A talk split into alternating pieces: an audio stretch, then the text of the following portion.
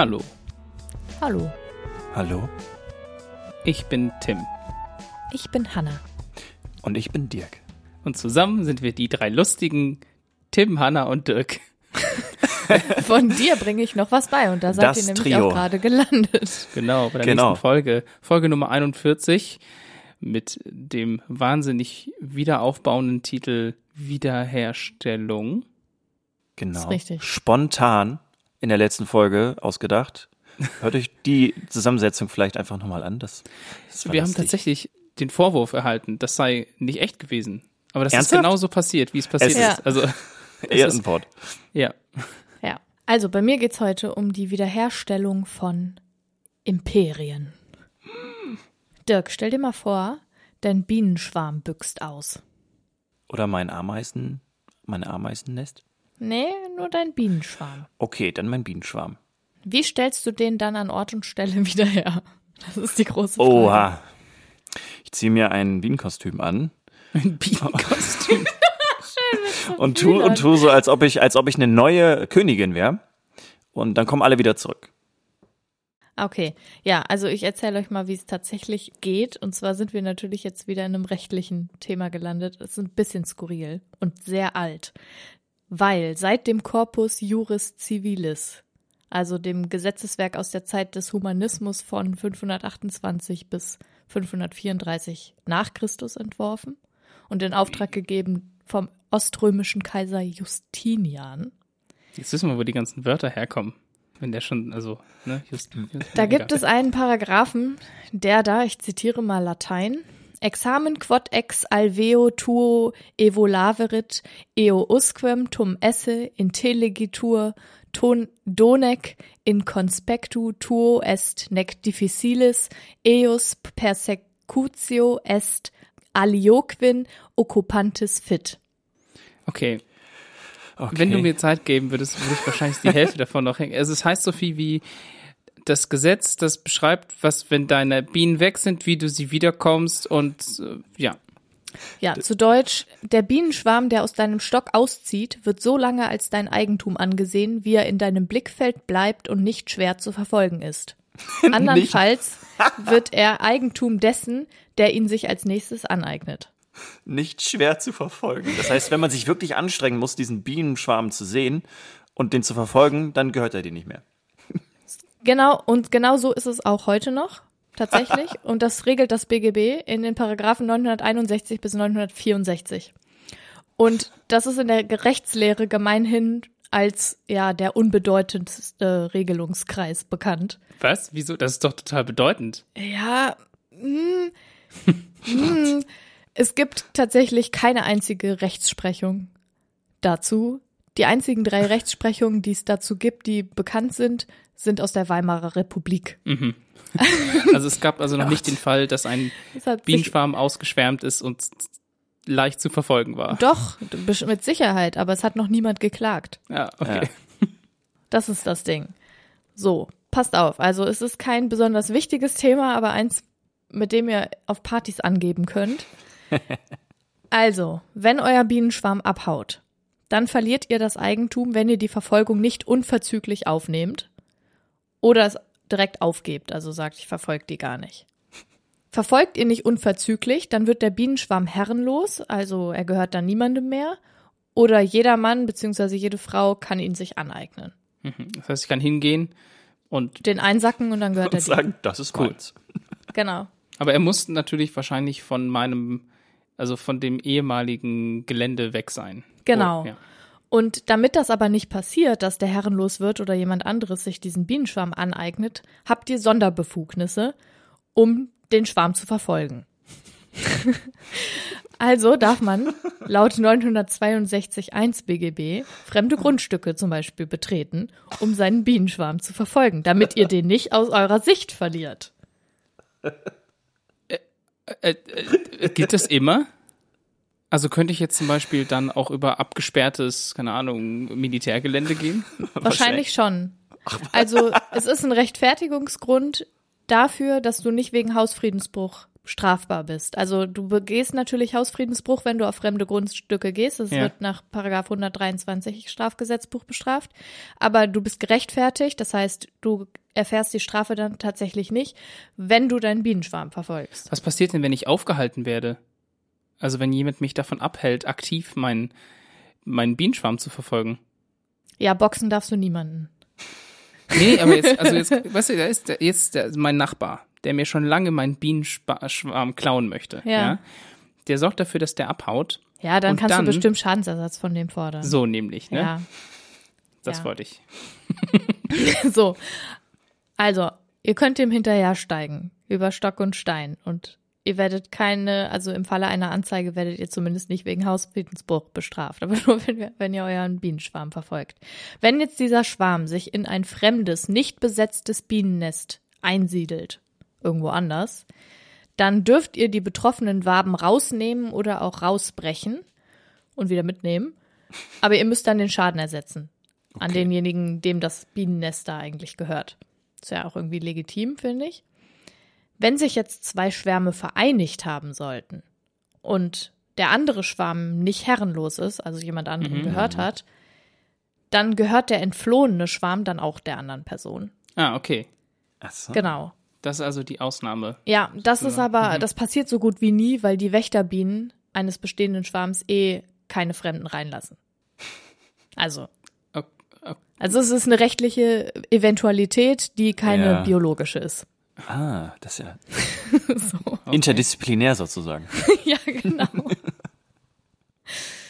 Falls ihr mal euch entscheidet, Imkerei zu betreiben, dann müsst ihr keine Angst haben, falls euch eure Bienen mal wegfliegen. Weil ihr dürft ihnen auch wieder hinterher steigen. Das ist doch die, die beste Ausrede, um einfach irgendwie über andere Grundstücke gehen zu wollen. Einfach Ja, sagen, genau, ich muss, einfach- da vorne, da hinten fliegt mein Bienenschwarm, ich muss, ich muss da durch und ich darf das auch. Ja, einfach so ein Imkerkostüm anziehen und los geht's.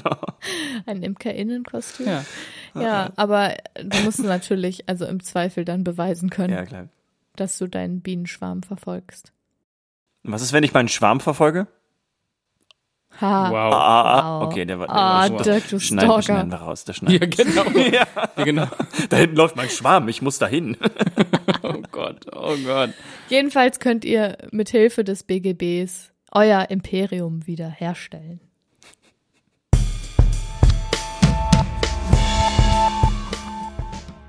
Könnt ihr euch noch daran erinnern, als ihr das erste Mal vom Klimawandel so richtig gehört habt und das auch so verstanden habt? Boah, schwierig. Also nicht an eine Situation.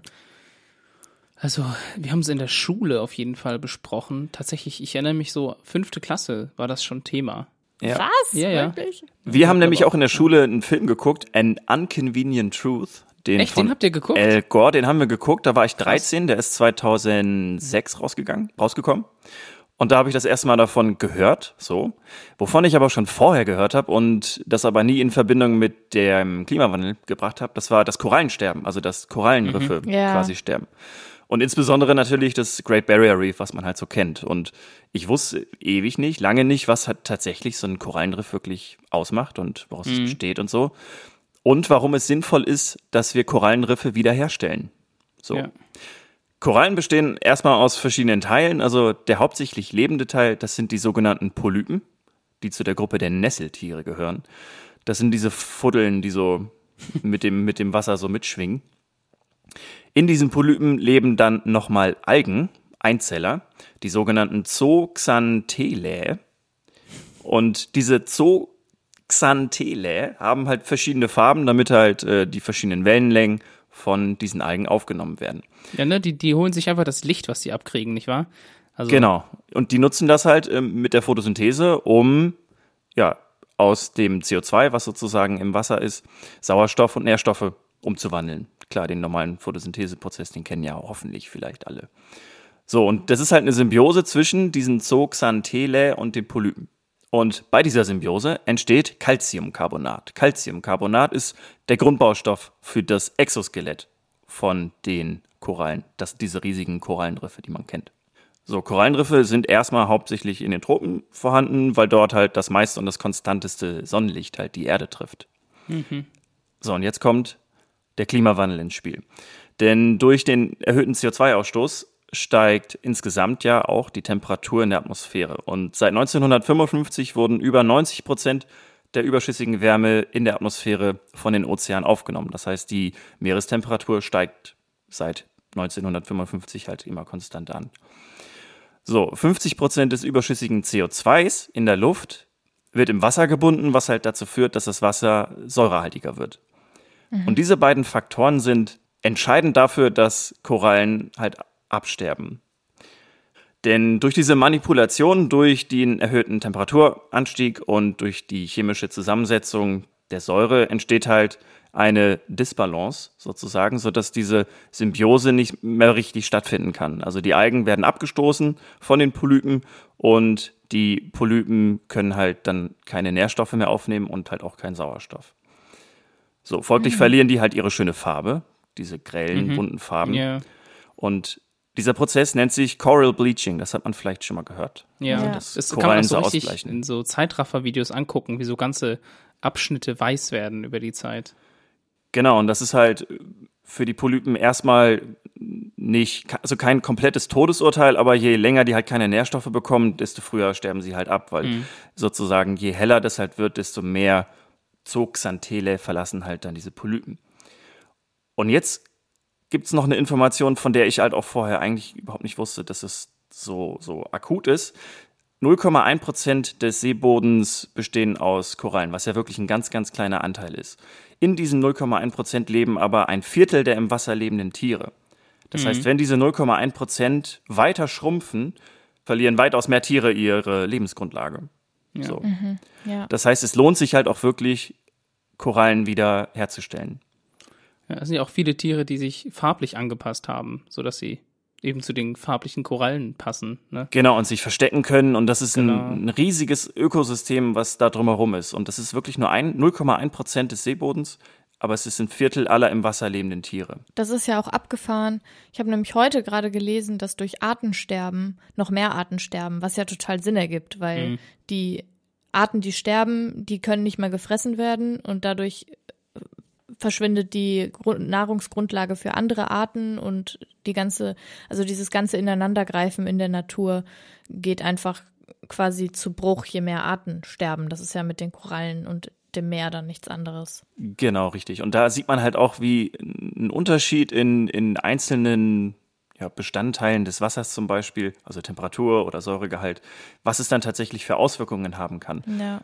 Obwohl es halt auch wirklich eigentlich nur einen ganz, ganz kleinen Teil ausmacht, macht es in der Kette oder in der, in der Folge sozusagen, richtet es viel, viel größeren ja. Schaden an. So, aber jetzt kommen wir zum optimistischen Teil der Geschichte, denn man kann halt Korallenriffe wiederherstellen. WissenschaftlerInnen auf der ganzen Welt haben sich damit schon lange beschäftigt, wie und wo man Korallen wieder ansiedeln kann. Eine Möglichkeit ist zum Beispiel, dass man Korallen züchtet, die insgesamt stressresistenter sind. Mhm. Also die nicht so abhängig sind vom Säuregehalt und die auch bei höheren Temperaturen zum Beispiel überleben können. Das haben ForscherInnen aus Australien und Hawaii erforscht. Dann gibt es die Möglichkeit, künstliche Korallenriffe sozusagen im Meer zu erzeugen, damit halt dort, wo halt die, das Säuregehalt und die Temperatur nicht so ausschlaggebend ist, sich dann Korallen wieder neu finden können. Das größte künstliche Korallenriff, was man oder was es halt jetzt so gibt, ist ein ehemaliger Flugzeugträger vor der Küste Floridas. Das wurde im Jahr 2006 41 Kilometer südlich von Pensacola planmäßig versenkt. Ist halt nicht nur ein Ort, wo sich sozusagen Korallen wiederfinden können, sondern halt auch ja, Sporttaucher ja, sich ausleben können. Was natürlich auch wieder äh, ökologisch halt nicht so sin sagen, sinnvoll ist, weil es halt, also klar, das ist so ein bisschen wie diese Besuche in so Nationalparks in, in Afrika zum Beispiel. Mhm. Also die leben ja auch davon, dass sozusagen Menschen da hinkommen, dafür Geld ausgeben, um mhm. halt dann dort wieder neue äh, Tiere sozusagen ansiedeln zu können. Es gibt aber auch noch deutlich natürliche Wege, Korallen wiederherzustellen. Und zwar haben sich FischerInnen und ForscherInnen auf Jamaika zusammengefunden und haben zusammen eine Unterwassergärtnerei aufgemacht. Und dort werden Korallenfragmente an Seile aufgehängt. Das sieht ganz lustig aus. Damit sie sich halt normal im Wasser halt bewegen können, ernähren können und wachsen können.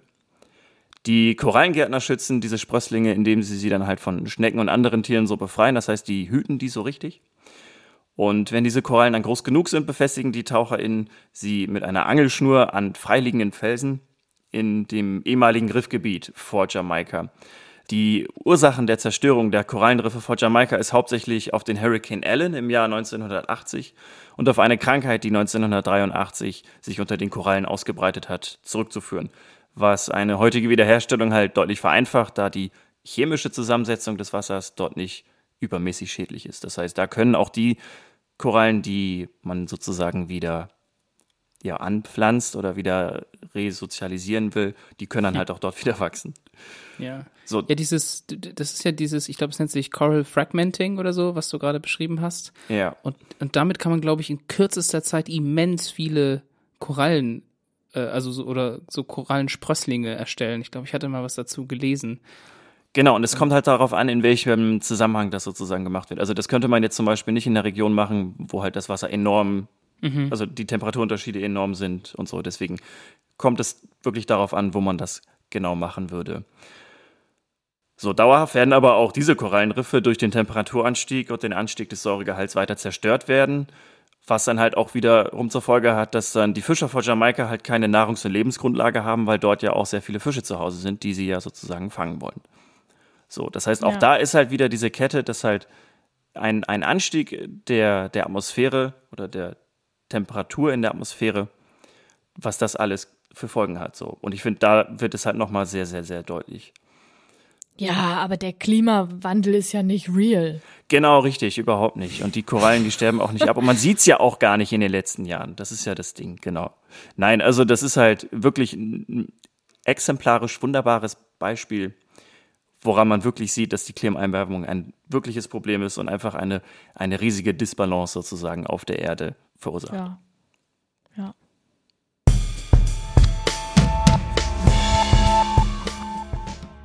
Manchmal geht es ja, wenn man was wiederherstellen will, auch darum, etwas möglichst genau zu rekonstruieren. Also das in einen Zustand zu bringen, in dem es sich irgendwann mal befunden haben oder ja, befunden haben soll. Und das gilt natürlich nicht nur für Gegenstände wie Bilder oder Autos oder sonstiges, worüber man sich übrigens tolle Videos auf YouTube angucken kann, was überraschend genug tun ist. Ja, das ist total befriedigend. ist richtig, ja, richtig schön dazu zu gucken. Ja, sondern es gilt auch für Gesichter von Menschen. Ich habe mich nämlich gefragt, wie es möglich ist, dass man aus Skelettfunden, egal ob sie ein paar Tage oder tausende Jahre alt sind, ablesen kann, wie die einst lebende Person im Gesicht ausgesehen haben ja, soll. mit den ganzen Fetteinlagerungen und Polsterungen und so, ne? Mit allem, genau, also ja. einfach, dass man danach ein Gesicht vor Augen ja, hat, ja, aber man ich sehen kann. meinte gerade, wenn du einfach nur Haut drüber spannen würdest, nee, dann das geht hast nicht. du ja halt genau. kein Gesicht. Richtig. Vor allem Schädel, die sehen ja auch alle immer irgendwie gleich aus. Also wenn man halt irgendwie ja, zehn du. Schädel nebeneinander liegen hat, dann denkt man so, ist alles, ist alles gleich. Ja, ja, ja, es ist, das sieht erstmal sehr ähnlich aus und wie man quasi aus so Schädelfunden an Gesicht wiederherstellt, das nennt man im Deutschen ganz schön forensische Gesichtsweichteilrekonstruktion. Und da habe ich mich mal ein bisschen eingearbeitet, weil ich das irgendwie spannend fand und weil das überraschend gut funktioniert und eben auch als, also nicht nur, wenn es darum geht, alte Skelette wieder auszubuddeln, um da irgendwie den Leuten ein Gefühl für zu geben, wie die aussahen, genutzt nee, wird, sondern auch, auch um Identifikation von genau das wird heutzutage auch Leichen. ja genau bei bei Leichen gemacht, die man findet, wo man dann zum Beispiel nicht mit üblichen Methoden dazu kommt, die Person identifizieren ja, zu können. Zähne zum Beispiel, ne? Genau. Also ganz häufig wird das ja über die Kartei bei den Zahnärzten. Richtig. Das ist so das Übliche, wenn man eine Leiche findet, versucht man erstmal natürlich zu gucken, ist ein Geldbeutel da oder sonst irgendwas, was es direkt hergibt. Wenn nicht, äh, gibt's Zähne, weil ja. Zahnabdruck oder Gebissabdruck ja, ist ganz oft irgendwo hinterlegt. Wenn das nicht der Fall ist, ja. machst du DNA-Analyse. Ja, und die verwittern ja auch nicht. Also so Zähne, die sind ja, die bleiben ja sehr, sehr lange eigentlich noch intakt, so dass man es lange genau. noch nachvollziehen kann. Aber manchmal geht es auch nicht mehr und wir gingen jetzt einfach auch der Einfachheit halber davon aus, dass wir jetzt nicht mit solchen polizeilichen Ermittlungen zu tun haben, sondern eher mit so komplizierteren Sachen wie ich habe mit dem Ötzi zum Beispiel oder ich finde eine Leiche, die keine Ahnung, in einer Pyramide oder sowas. Es schwimmt eine Leiche im Teich. Wir werden irgendwann noch, kommt noch die GEMA und findet das alles und dann musst du ganz viel Geld zahlen. Weil du so gut singen kannst wie, wie das Original. Genau. Naja, aber es gibt eben Wege und wie das geht, um das rauszufinden, wie eine Person aussah, da macht man zuallererst mal was, was nichts mit dem, mit dem Schädel an sich zu tun hat, und zwar eine sogenannte anthropologische Skelettdiagnose. Das heißt, man guckt sich mit allen bekannten Techniken an, wie alt ist eigentlich das vorliegende Skelett, also aus welcher Zeit kommt das etwa. Das kann man halt zum Beispiel mit der Radiokarbon-Methode machen. Oder man guckt sich auch an, wie alt war die Person, als sie gestorben Ja, ist. eben, ne? das Also man guckt sich an, ist es ein ja. ausgewachsenes Skelett? Ist das ist ein Skelett, wo manche Knochen schon in der Position sind, wie sie sind, wenn man ein gewisses Alter annehmen kann? Solche Sachen. Man kann daraus ablesen, ob es sich um, ob man der Person damals ein weibliches oder männliches Geschlecht zugeordnet hätte. Das sind alles Sachen, die man schon vorher sagen kann. Und man kann auch, indem man sich die Knochen genauer anguckt, wenn das nicht schon zu arg verwest ist, kann man auch aus, den, aus dem Knochenmehl zum Beispiel noch rausfinden, wie die Ernährung der Person ausgesehen hat. Also damit lässt sich dann eben auch sagen, okay, ich kann ablesen, dass die Person wahrscheinlich eher aus diesem Bereich der Welt kam, dass sie sich so und so ernährt hat, dass sie sich zum Beispiel besser oder schlechter Ja. ernährt haben könnte, ob eine Krankheit äh, da gewesen ist. Und man kann auch, und das ist relativ wichtig, äh, aus vielen Knochen noch DNA-Reste Ja. finden. Und das Spannende mit diesen DNA-Resten ist, dass die DNA-Analyse heutzutage schon so gut ist, dass man in diesen DNA-Resten fast immer schon rauslesen kann, welche Augenfarbe hatte die Person, welche Haarfarbe und welche Hautfarbe. Das lässt sich fast alles aus Ja, äh, der. DNA-Analyse rauslesen. Und das ist natürlich wichtig, um nachher ein akkurateres Bild äh, zu erstellen.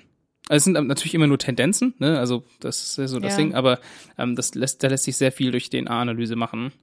Und wenn man das alles zusammengetragen hat, dann kommt es zur tatsächlichen Rekonstruktion dieses, dieses Gesichts. Und was man heutzutage normalerweise macht, ist, man scannt den Schädel mit einem Computertomographen zum Beispiel komplett und druckt den dann als 3D-Print wieder aus. Und dann nimmt man diesen gedruckten Schädel und legt an den Stellen, wo man weiß, dass die Muskeln liegen, naja, so Material an, was dann halt die Muskeln darstellen soll. Ja, okay, Muskeln ja. ergibt Sinn. Ja, Klar, weil das, da, da, ist ja fix sozusagen. genau, da weiß man etwa, wie das ist. Ja. Und dann kommt der komplizierte Teil, weil dann werden Marker am gesamten Gesicht angebracht, die Hinweis darüber geben, wie tief das Gewebe, das Hautgewebe dort gewesen sein soll. Und das ist der, der allerschwierigste Teil in dieser Rekonstruktion. Und der beruht eben auf, die Informa auf diesen Informationen, die man schon vorher gesammelt hat. Also aus welchem Bereich kam die Person, wie alt war die Person, Ja. war es männlich, weiblich und so weiter und so fort.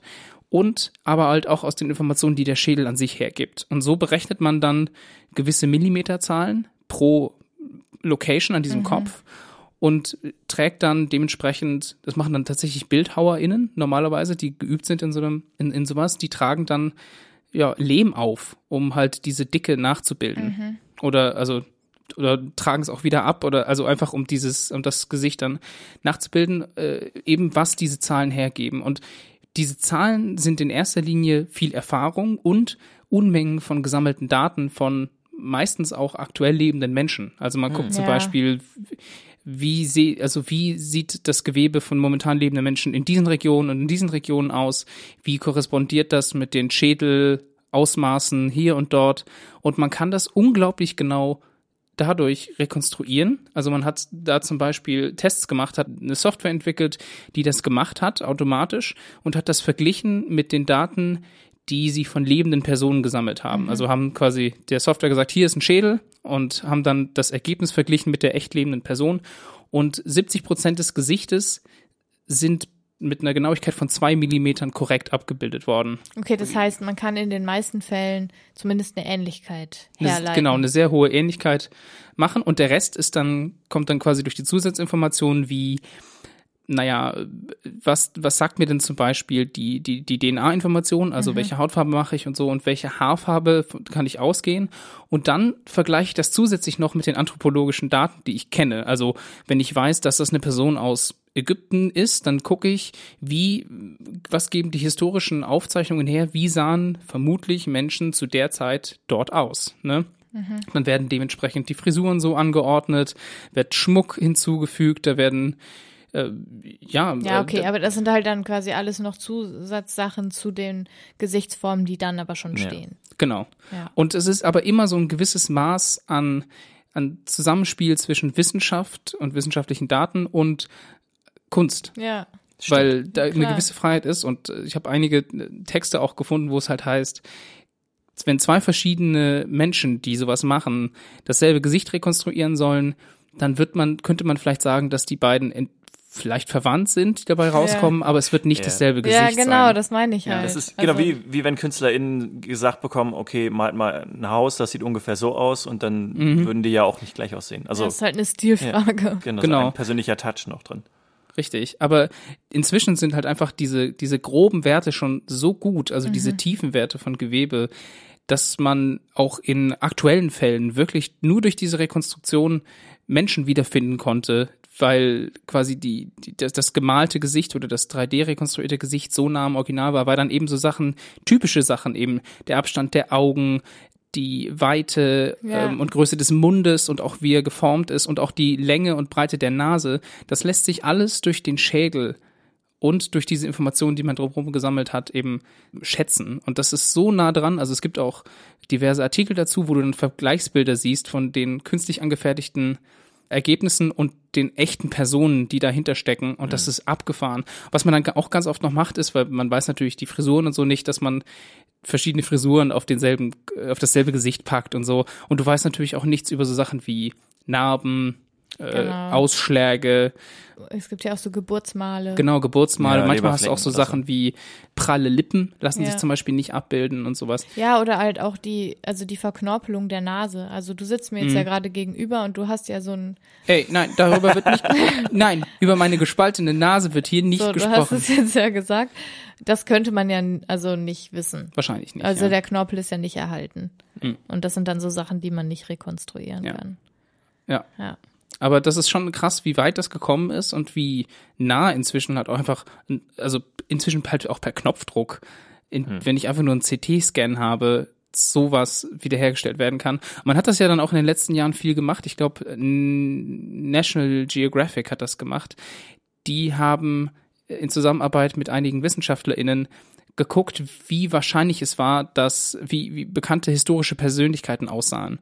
Also man hat zum Beispiel geguckt, wie wahrscheinlich sah wahrscheinlich Jesus aus, ne? Also dann hat man die Daten genommen von Funden aus der Zeit und hat dann halt gesehen, naja, Ja. Jesus hatte halt ein, ein eher dunkleren Hautton, hatte auch eher so, also was man wahrscheinlich eher als arabisches Aussehen bezeichnen würde in dem Zusammenhang, als natürlich diese über die Jahrhunderte sehr verwestlichte Darstellung. Ja, dieser Ja, weiße absolut. Genau. Ja, da, ja, das ne? stimmt. Ja, Ja. es ist eine Schweinerei. Und man hat aber halt auch richtig krasse Wiederherstellungen, zum Beispiel von britischen KönigInnen äh, gemacht, die, die so gut sind und quasi, was die Daten hergeben, halt fast alles wirklich so zeigen, wie die dann auch halt äh, künstlerisch dargestellt wurden. Und Ja. das ist, das ist schon super spannend. Ja, wobei dafür gibt's ja dann wirklich, also ab einer gewissen Zeit gibt es ja natürlich nicht von allen Personen, ist ja Quatsch, aber halt von den berühmten Persönlichkeiten ja Gemälde.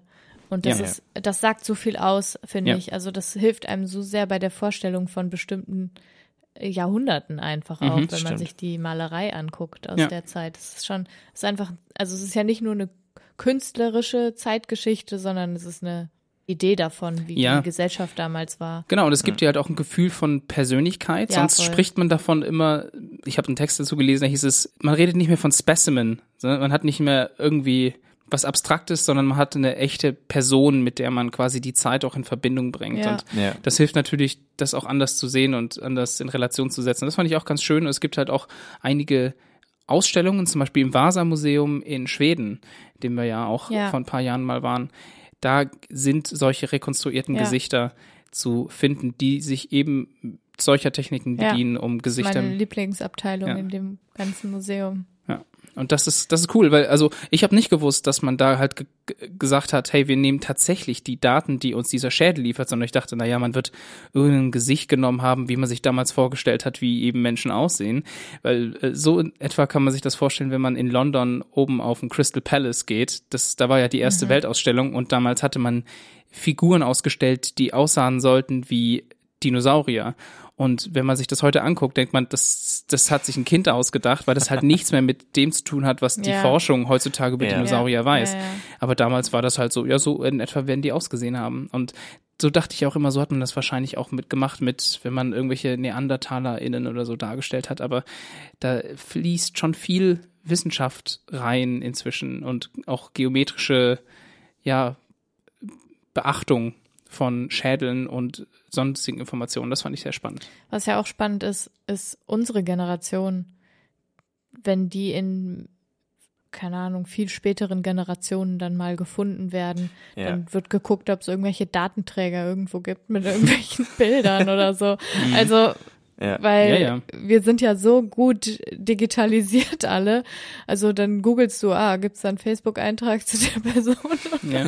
Ich musste gerade auch an unsere Generation denken, aber nicht aus, aus digitaler Sicht, sondern wenn man uns jetzt alle so multikulturell, wie wir sozusagen aufwachsen und wie unser Freundeskreis, sage ich jetzt mal, ist, wenn man jetzt da keine Informationen davon hätte, wo diese Person sozusagen herkommt und man Oder dann deren Familie. Genau, richtig. Also, dass man sozusagen in tausend Jahren irgendwelche Skelette findet und die halt in Mitteleuropa Ja. findet und man vielleicht davon ausgeht, Mitteleuropäer sahen damals so aus und es einfach komplett falsch wäre, weil einfach mittlerweile die Menschen, die halt hier leben, einfach so unterschiedlich aussehen, Ja. dass man da gar nicht Ja, ja. wirklich einen Rückschluss ziehen könnte. Also, das wäre, ja, ganz interessant, das wie man, Leute, wie man sowas nämlich. machen würde.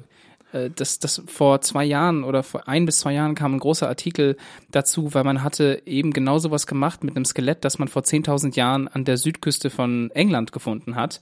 Und alles deutet darauf hin, dass das halt eine, eine Person mit einer dunklen Hautfarbe ist. Und da gab es dann ganz viel kontroverse Diskussionen darüber, wo man gesagt hat, das kann doch nicht sein, weil alle sind davon ausgegangen, dass die EngländerInnen zu der Zeit eben anders aussahen und Ja. keine dunkle Hautfarbe hatten und solche Sachen. Und das verändert natürlich dann auch den historischen Blick auf die Zeit, weil man dann gesagt hat, nee, England zu der Zeit hatte schon viele Leute, die aus Europa dann zum Beispiel versucht haben, auf die Insel zu kommen. Und das bildet sich dann natürlich auch in Ja. den Skeletten ab. Ja.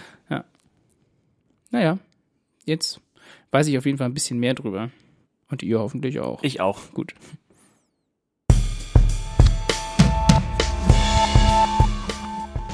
Ich habe letzte Woche einen Comic gelesen von XKCD.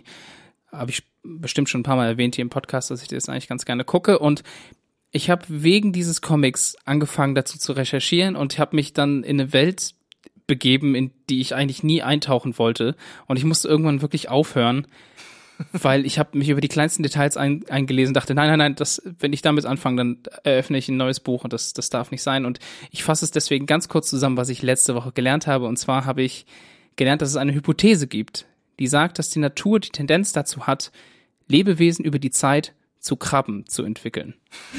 Ah, wie schön. Jetzt kann ich verstehen, warum du da nicht tiefer rein wolltest. Ja. Das klingt ja mega geil. Also der Prozess nennt sich Karzinisierung und wurde von einem Biologen, der hieß Lancelot Alexander Borrowdale, äh, geprägt. Und der hat vor allem eben viel an Krebstieren geforscht und hat dabei gemerkt, dass es verschiedene Krebstiere gibt, die sich unabhängig voneinander so entwickelt haben, dass sie ein typisches Krabbendesign angenommen haben. Also da geht es dann um sowas wie Körperform und wie arg der Hinterkörper, also es gibt einen frei beweglichen Hinterkörper bei so Krabbentieren und einen festen Vorderkörper und solche Sachen. Da habe ich mich überall reingelesen und ich erspare euch das alles. Dass sich das eben mehrfach in der Evolution entwickelt hat, unabhängig voneinander und Das weiß ich. Ich habe das im Organisationsform des Tierreichs gelernt in meinem Biologiestudium. Ja, das ist auch bei anderen Lebewesen konnte man das schon beobachten, aber bei diesen Krebsen ist das eben ja auffällig oft. Und also ich muss natürlich jetzt sagen, um das Ganze ein bisschen, naja, den bisschen den Schwung rauszunehmen, es ist eigentlich auf Krebstiere beschränkt. Also dass Sachen zu Krebsen Richtung Krebs sich entwickeln, das ist auf Krebstiere beschränkt. Aber es hat aus irgendeinem Grund den Einzug in Popkultur gefunden und es gibt immer wieder Leute, die auf diese Verkrebsung, nenne ich es jetzt einfach mal, oder Karzinisierung hinweisen und sagen, naja, jetzt sind es vielleicht nur Krabbentiere, aber wartet ab, in so und so viel Generationen. Fangt ihr an, auf acht Beinen zu laufen und oder zehn Beinen, ich glaube, es sind Dekapods, ja, ich glaube, die haben zehn Beine und dann seid ihr auch alle Krebse. Übrigens ganz wichtig, äh, Krabben meine ich natürlich, Krabben und Krebse, ich habe das immer verwechselt, das, also es sind aber zwei verschiedene Unterarten der Krebstiere. Aber naja, es hat auf jeden Fall seinen Weg in die Popkultur gefunden und eben auch in dieses Comic. Und für mich war es interessant zu, zu sehen, weil wirklich sich unglaublich viele Krabbenarten wohl aus verschiedensten äh, ja, Krebstieren wie so Einsiedlerkrebs und so entwickelt haben, alle unabhängig voneinander. Und jetzt sehen sie alle groß aus und beißen uns alle mit ihren Zangen Nur wenn wir sie ärgern. vielleicht. Aber Karzinisierung. Jetzt wisst ihr das auch. Das habe ich letzte Woche gelernt. Ich fände es okay, wenn ich eine Krabbe werden würde. Findest du? Ich finde die irgendwie nicht so cool. Krabben gehören wirklich zu den Tieren, die ich so mittelcool finde. Ich find Krabben sind lecker. Cool. Ich finde die Also- so super mysteriös. Dirk dann nimmt natürlich den wichtigsten Aspekt. Deswegen sind Enten meine Lieblingstiere, Dirk, weißt du? Weil die auch so lecker sind, ja, das, das Ja. stimmt. ich habe ich hab gerade gelernt, dass Karzinierung, also Karzinom und Krebs ja, von, von ja Krebs irgendwie kommt. Ja. Irgendwas miteinander zu tun haben. Ja. Gerade gelernt. Das- Gerade eben, als du gemerkt Gerade hast, dass das eben, Wort genau. ähnlich ist. Ja. Richtig, Nee, ja. das hat alles tatsächlich mit der lateinischen oder nee, ich glaube sogar der griechischen, egal, Bezeichnung für den Krebs zu tun. Oder die Krabbe, eins von beiden.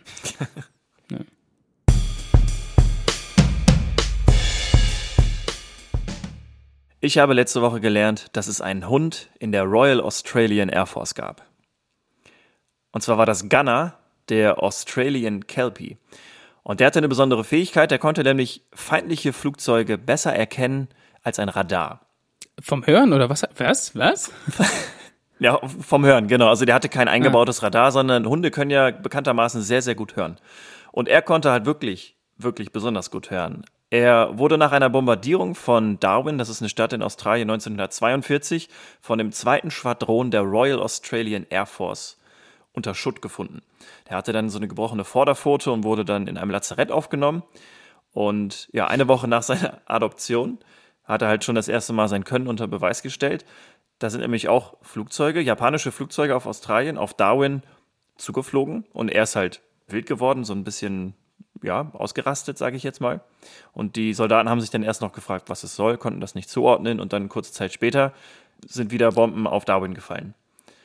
So, und das hat sich halt immer wieder wiederholt, dieses Muster, dass er dann so nervös wurde und sich versteckt hat, dass sie dann irgendwann halt auf den Schluss gekommen sind, dass er halt diese Flugzeuge hören kann. Kommen hören müsste, ja. Genau, richtig. Und mittlerweile, also das war dann so, dass er 20 Minuten bevor die Flugzeuge tatsächlich ankamen, immer wieder darauf reagiert hat. Und zwar war es so akkurat, dass der Kommandeur dann tatsächlich gesagt hat, dass das jetzt das offizielle Warnsignal wird, wenn Ghana sozusagen darauf reagiert.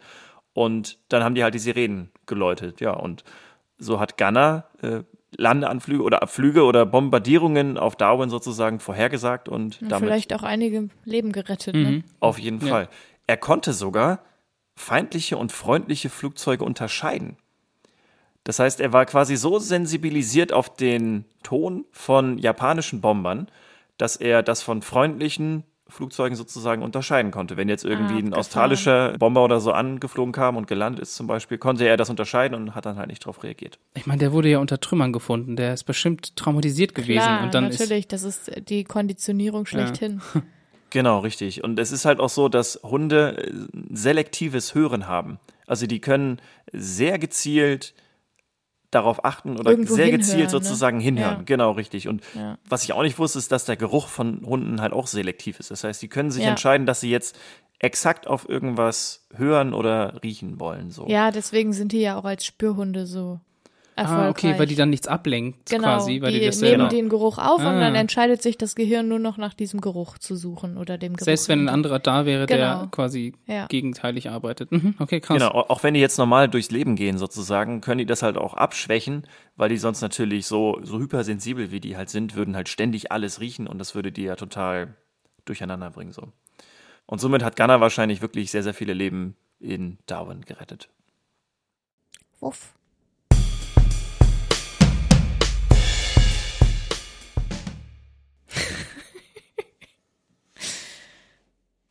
Ich habe letzte Woche was gelernt. Oh, willst du jetzt das Wort benutzen, dass du, du hast, ich, ich war vorhin nicht im Zimmer, aber Hannah hat, hat recherchiert und sie hatte so gelacht und hat mir dann erzählt, weil sie versucht, ein Wort richtig auszusprechen. Ja, passt auf. Also Okay. ich muss das erst kurz herleiten. Und zwar, ich habe gelernt, dass man auf Social Media nicht nur Menschen und Organisationen folgen kann, sondern auch Sternen. Und nahezu also du meinst damit nicht Stars, sondern tatsächlich echten Stern. echten okay. Stern. Und Oh. nahezu täglich twittert dort der Stern, jetzt kommt das Wort, also auf Englisch Beetlejuice. Ja, Beetlejuice. Ja, genau. Ja. Also, ja. Wird ja geschrieben Betelgeuse. Also eigentlich würde es, würde ich, hätte ich, mein erster Impuls wäre gewesen Betelgeuse oder so, ne?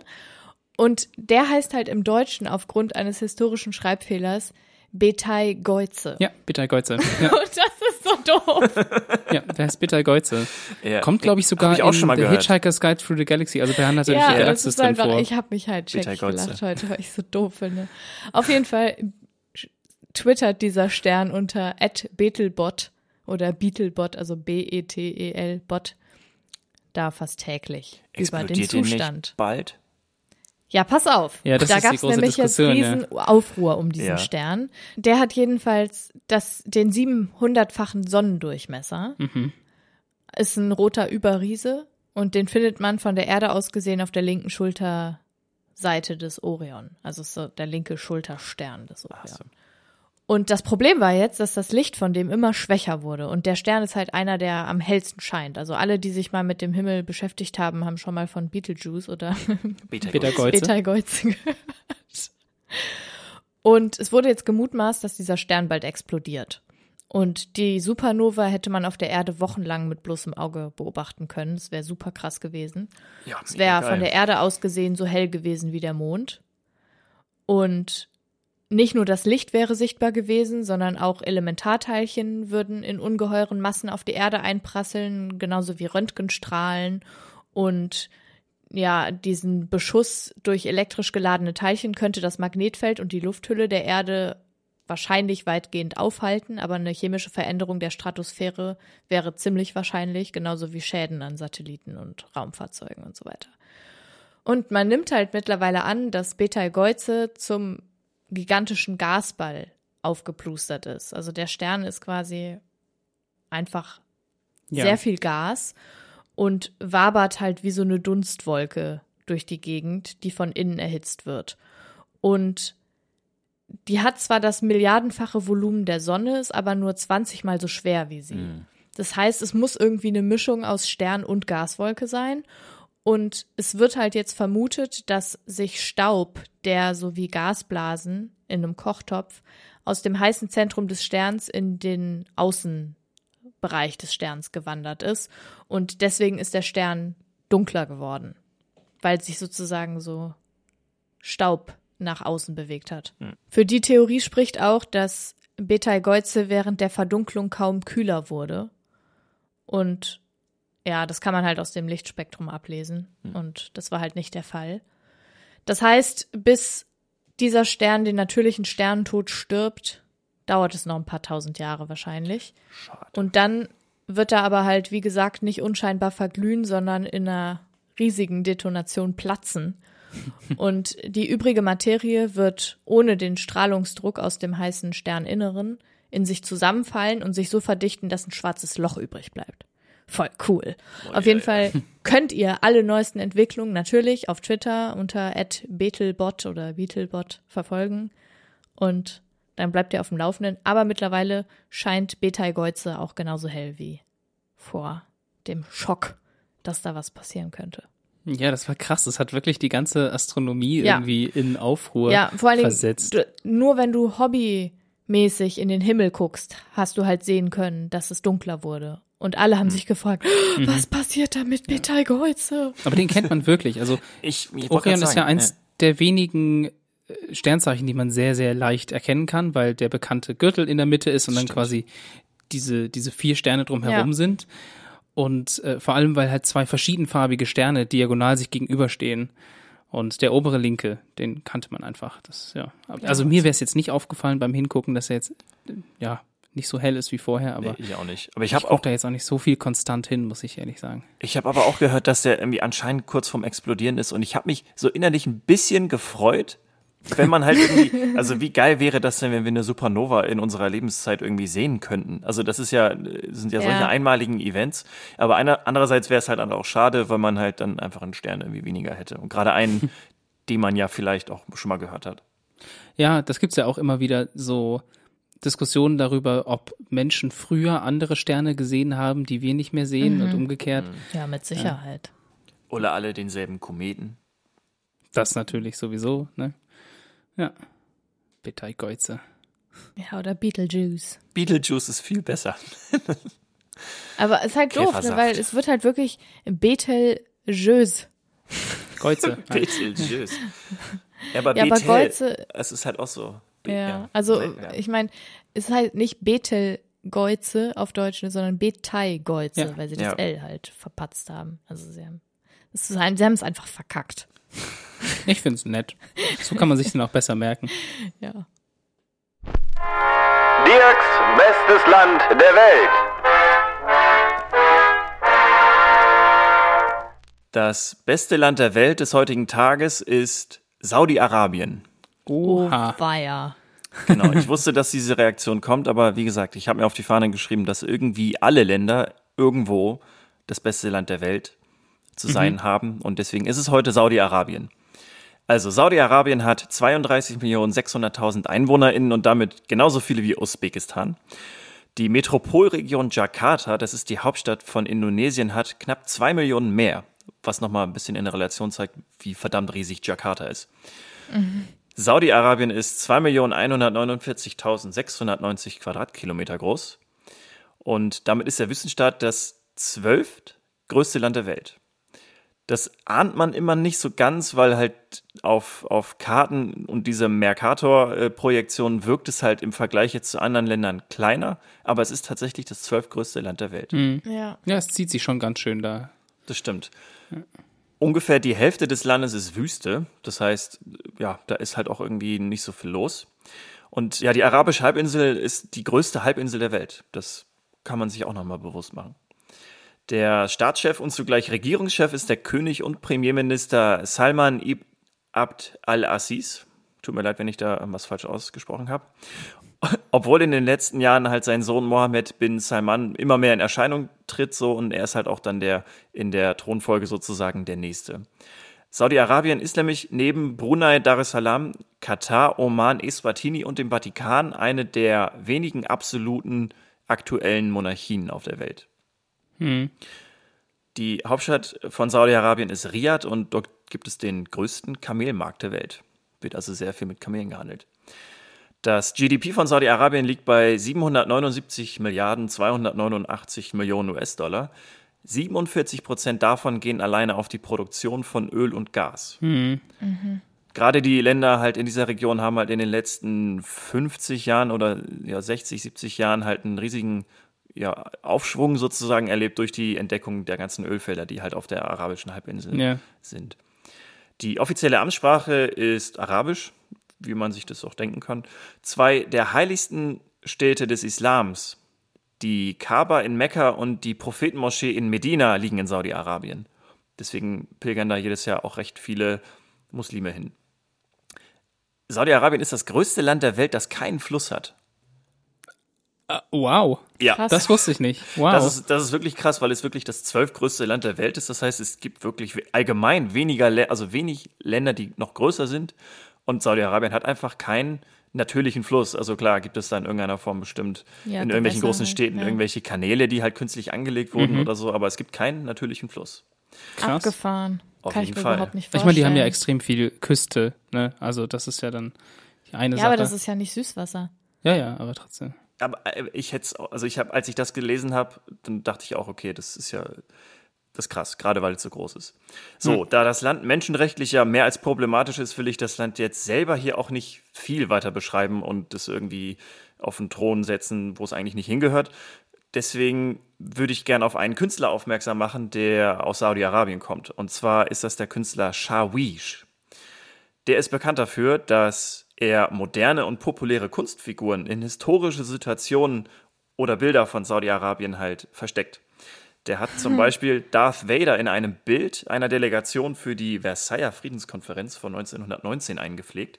Das ist ganz lustig, wie Darth Vader da im Hintergrund steht. Ein weiteres Bild zeigt Captain America recht aktuell in einem Konvoi von Flüchtlingen, Okay, um halt auch so ein bisschen diesen Kontrast halt Ja. zu zeigen, so in, von der Geschichte Saudi-Arabiens und den westlichen Einflüssen, die halt jetzt auch in den letzten Jahren so ein bisschen mehr geworden wurden. Abgefahren. Das ist ja super politische Kunst, ne? Genau, richtig. So, das entscheidende Bild, weswegen ich denke, dass Saudi-Arabien, also dank Shawish, heute das beste Land der Welt ist, ist ein Bild, das den ehemaligen oder den damaligen König Faisal bei der Unterzeichnung der Charta der Vereinten Nationen zeigt. Das war 1945. Mit auf diesem Bild war Meister Yoda.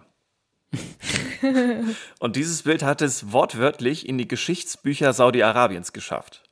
Denn in einem Textbuch über Geschichte und Sozialkunde wurde dieses Bild aus Versehen abgedruckt. Nein! Um halt zu, um Wie halt zu schön. zeigen, dass halt, also, dass halt der König Faisal damals äh, bei, der Verein, bei den Ja. Vereinten Nationen war und halt da diese Charta unterschrieben hat.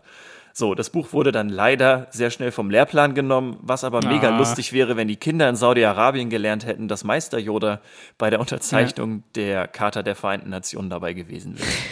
ja, auf jeden Fall ist dieser tolle Künstler der Grund dafür, dass Saudi-Arabien heute das beste Land der Welt ist. Einverstanden. Hanna. Ha, ha, ha. Hannas Hass Beitrag. Zu dem, was in den USA gerade passiert und sich auch in anderen Teilen der Welt zeigt, kann ich hier natürlich auch nicht schweigen. Es geht natürlich um die Proteste gegen institutionellen Rassismus und darum, dass Schweigen durch weiße Menschen wie mich und auch Tim und Dirk als Zustimmung zu den Rassismen gewertet wird. Und wir müssen ganz dringend ganz laut darüber sprechen und vor allen Dingen müssen wir zuhören und die unterstützen, deren Stimmen aufgrund der Rassismen nicht gehört werden. Und deswegen rufe ich euch in meinem Hassbeitrag heute dazu auf, euch zu informieren. Fangt an, indem ihr zum Beispiel das auf Spotify komplett kostenlos zu hörende Buch von Alice Hastas anhört, was weiße Menschen nicht über Rassismus hören wollen, aber wissen sollten. Und folgt schwarzen Menschen auf sozialen Medien, lest und hört hin, was sie sagen und verteilt das vor allem auch unter denen, die nicht zu eurer Social Media Bubble gehören und auch nicht zu eurer sozialen Bubble. Entfolgt nicht den Leuten, die nicht eurer Meinung äh, entsprechen. Äh, Entfreundet euch nicht bei Facebook von Leuten, die blöden Scheiß posten, sondern wehrt euch dagegen und redet dagegen und versucht es irgendwie weiterzutragen. Also an rassistische Eltern, Tanten, Onkels, Großeltern und eben halt auch an die ehemaligen Schulfreundinnen vielleicht, die es einfach noch nicht gerafft haben. Das ist super, super wichtig. Und bitte spendet, wenn ihr könnt. Und wenn ihr das nicht könnt, dann guckt das Video How to Financially Help BLM with No Money slash Leaving the House.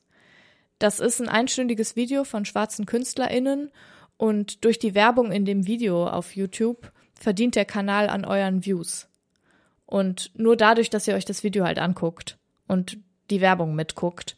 Und bisher sind dadurch schon 21.000 Dollar gesammelt worden und das ist halt längst nicht genug, aber es ist halt ein Anfang. Also wenn ihr selber keine Kohle habt, die ihr spenden könnt, dann guckt wenigstens dieses Video und auch von verschiedenen Browsern aus und so weiter, weil das hilft halt wirklich. Und bitte hört auf, Rassismen zu verharmlosen, zu ignorieren und zu dulden. Und zu relativieren. Genau, also egal, ob das der die Chefin sagt und, oder irgendein Kirchenfuzzi oder die Oma, hört einfach auf zu schweigen und die Klappe zu halten. Ja. Es geht jetzt ga- ganz konkret um welchen Rassismus Schwarze in Amerika oder in der Welt erfahren und dass der zur Sprache kommt. Ja, auch in Deutschland. Also Ja. ich, wir haben auch Ja, ja. in Deutschland eine, also eine Polizei, die gebiased ist und jeder einzige einzelne von uns, jede einzelne Person hat Rassismen internalisiert. Und es geht auch nicht darum, dass wir alle frei von Rassismen werden, weil das wird nicht mehr passieren, weil wir so sozialisiert sind. Es geht aber darum, die zu reflektieren, äh, zuzuhören und dann sie halt nicht mehr nach außen zu leben. Das ist das Ding. Also der so sich mal selbst an die Nase zu fassen. Ja, und seine, sich seiner eigenen Privilegien halt auch bewusst werden und merken, dass es halt Menschen gibt, die einfach nicht diese, in, nicht in der Situation sind, in der wir jetzt uns halt einfach befinden. Als Ja, genau, aber es reicht halt nicht mehr, sich der Privilegien bewusst zu sein. Das ist ja gerade das große Ding. So sei dir deine Privilegien bewusst und schweig aber, wenn jemand irgendwie was Bescheuertes sagt oder jemanden am Arbeitsplatz klar, ja. diskriminiert. Auf keinen Fall. So, und es gehört halt auch zu deinem Privileg, die Klappe aufmachen zu können, ohne dass du auf die Fresse kriegst. Also nutzt das bitte. Toll, toll, toll. Tims Tipps. Ich drehe den Bogen nochmal. Ich, wie sagt man? Ich mache den Bogen nochmal so. Du schlägst den Hin, Bogen. ich schlägst schlage den Bogen. Bogen nochmal hin zum Thema Wiederherstellung. Denn ich erzähle über das, was ich, was es meine, irgendwie auch ein bisschen meine Arbeit ist. Und zwar geht es natürlich wieder um Computer. Und zwar, ihr kennt das, ihr habt auf eurem Rechner oder auf eurem USB-Stick oder auf einer externen Platte tolle Bilder von euch und eurem letzten Urlaub oder von vor 20 Jahren oder sonst Oder was. Dirk von seinem Schwarm. Ja, genau, damit ihr nachweisen könnt, dass ihr nämlich eigentlich einen Bienenschwarm habt, genau. Und dann Genau. läuft eure Katze über die Tastatur und schwupps sind die Bilder weg. Gelöscht. Ach. Weg sind sie. Nein. Meistens sind sie das aber nicht wirklich. Die Daten liegen oft noch auf der Platte. Das ist übrigens auch der Grund, warum die Polizei problemlos Ding wiederherstellen. Sachen wiederherstellen Ja. kann, weil die Sachen, die, ihr kommt da zwar nicht direkt dran auf einfachem Weg, aber die liegen noch da und zwar so lange, bis sie überschrieben werden. Und die Wahrscheinlichkeit, dass was überschrieben wird, steigt natürlich, je länger ihr die Computer oder die Sticks oder die Platten weiter nutzt, sodass da Daten geschrieben und gelesen werden. Aber wenn ihr quasi frisch was gelöscht habt oder wenn ihr danach nicht viel gemacht habt, dann ist die Wahrscheinlichkeit sehr, sehr groß, dass die Daten noch zu finden sind, auch für euch. Und mein Tipp ist es jetzt, dass es dafür kostenlose Software gibt, die ihr euch besorgen könnt, um diese Sachen wiederherzustellen. Zum Beispiel für Windows gibt es die sehr, sehr einfach zu bedienende Software Recuva mit C, also wie Recover quasi, Recuva. Und für Mac oder Linux-Systeme, aber auch für Windows gibt's die Software PhotoRec mit C hinten. Und da kann man wirklich mit wenigen Klicken einfach Platten und Datenträger nach gelöschten Daten durchsuchen lassen und hat eine sehr, sehr hohe Chance, dass man die Daten wiederherstellen kann. Das hat mir schon sehr oft Daten gerettet, wo ich dachte, oh, die brauche ich nie wieder. Also vor allem, wenn es um so Designprojekte geht, wo ich dachte, ah, das, da werde ich nicht mehr, brauche ich nicht mehr irgendwelche Sachen. Und dann konnte ich die auch noch wieder herstellen und wieder nutzen. Und das ist mein Tipp für diese Woche, falls ihr auch mal vielleicht sogar eine alte Festplatte rumliegen habt und euch fragt, was für Daten da noch so rumliegen, die ihr vielleicht gelöscht habt, dann benutzt doch mal solche Tools. Der Gegentipp dazu ist übrigens, wenn ihr wollt, dass die Sachen nicht mehr zu finden sind, dann müsst ihr auch Gegentipp, spezielle tolles Wort. ja, Gegentipps, genau. Da müsst ihr tatsächlich auch spezielle Software nutzen, die dann aber nichts anderes machen, als dafür zu sorgen, dass die Bereiche auf den Datenträgern mehrfach überschrieben werden, sodass die Daten tatsächlich nicht mehr auffindbar sind. Das sind solche Sachen. So funktioniert das auch. Ich habe, ich will ja gerne noch meinen alten Rechner verkaufen und damit ich den richtig platt machen kann, muss ich das auch sehr, also da kann, es reicht nicht, wenn ich da einfach das System runternehme. Nee, nee, nee, nee. Da musst du mehrfach Ja. die Fe- Festplatte überschreiben. Das ist auch das große Problem mit Handys. Also wenn ihr euer altes Handy verkauft, dann stellt sicher, dass ihr die Daten wirklich mehrfach überschreibt. Ich weiß gar nicht, wie leicht das ist auf einem iPhone oder so, den Datenplatz mehrfach zu überschreiben, also Gibt's ohne dass das App System für, kaputt oder? geht. Kann sein, dass es da eine App für gibt, äh, oder dass iTunes da irgendwas Ja, es bereitstellt. gibt, es gibt von Apple äh, direkt ein Programm, das das Okay. macht. Also es ist integriert auch im, in den Rechnern. Ja, weil das ist auch der Grund, warum die Polizei problemlos alte iPhones auslesen kann, solange sie nicht neu beschrieben worden sind und so. Genau. Ja. Und damit ihr euch ein bisschen Mir passiert so viel fühlen könnt, habe ich die. Software-Tipps. Passiert sowas nicht mit gelöschten Sachen und so. Ich bin so ein Datenmessi. Hm. Das ist mega krass. Ich hab, mir ist es letztens aufgefallen. Ich wusste nicht, dass das nicht alle so machen. Aber mir ist letztens aufgefallen, dass ich wirklich alles horte. Also, so weil Ja, ich denke, aber- das könnte ich halt noch mal brauchen. Oder Ja, vor aber Datenplatz war halt früher teuer. Weißt du, wenn Ja, ich ja, mir überlege, halt mein, mein erster USB-Stick hatte Ja. 128 Ja, aber jetzt Megabyte und da musste ich mehr. aufpassen, welche Lieder ich drauf mache. ja, auf Das Und wenn ich war mal so versehentlich ein blöd, ja. Lied dachte, dass ich es woanders habe und dann vom USB-Stick gelöscht habe, weil ich ein neues drauf machen wollte, konnte es sein, dass ich ein Lied nicht mehr ja. hatte. Ja.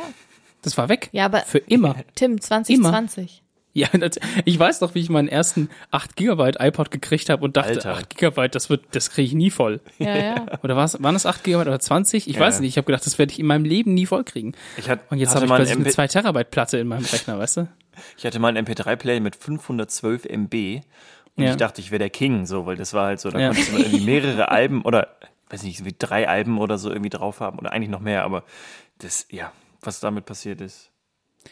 Tja, wenn man sich überlegt, dass unsere Podcast-Folgen inzwischen größer sind. Stimmt. der Speicherplatz. ja.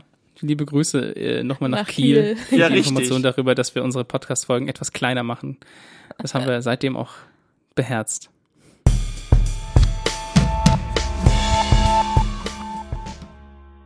Und wir herzen euch zum Ende dieser Folge. Fühlt Oh. euch gedrückt von uns allen. Ja, Corona-free, out of distance. Und äh, wir haben auch ein neues Thema, Genau. Das Thema lautet, Simulation. Simulation. Ja, so einfach kann das gehen. also Leute, bleibt safe da draußen. Auch wenn jetzt der Sommer dazu einlädt, in, in, in Berlin auf dem fucking See mit 20.000 anderen Ach, Leuten Party Gott. zu machen. Jesus Christ, hätte ich mal einen Hassbeitrag gemacht heute. Waren, Macht- andere Themen waren wichtiger. Ja, das stimmt. Macht das mal, genau, macht das mal nicht so wie die da in Berlin. Bleibt sicher. Und Ja, wir ihr dürft natürlich raus an die Sonne, aber macht das so wie wir und spielt Frisbee. mit Handschuhen? okay, macht's gut. Wascht euch danach die Hände. Ja. Wascht euch nicht ins Gesicht. Wir haben euch lieb. Tschüss. Ciao. Wow, was für ein Ende. Ciao.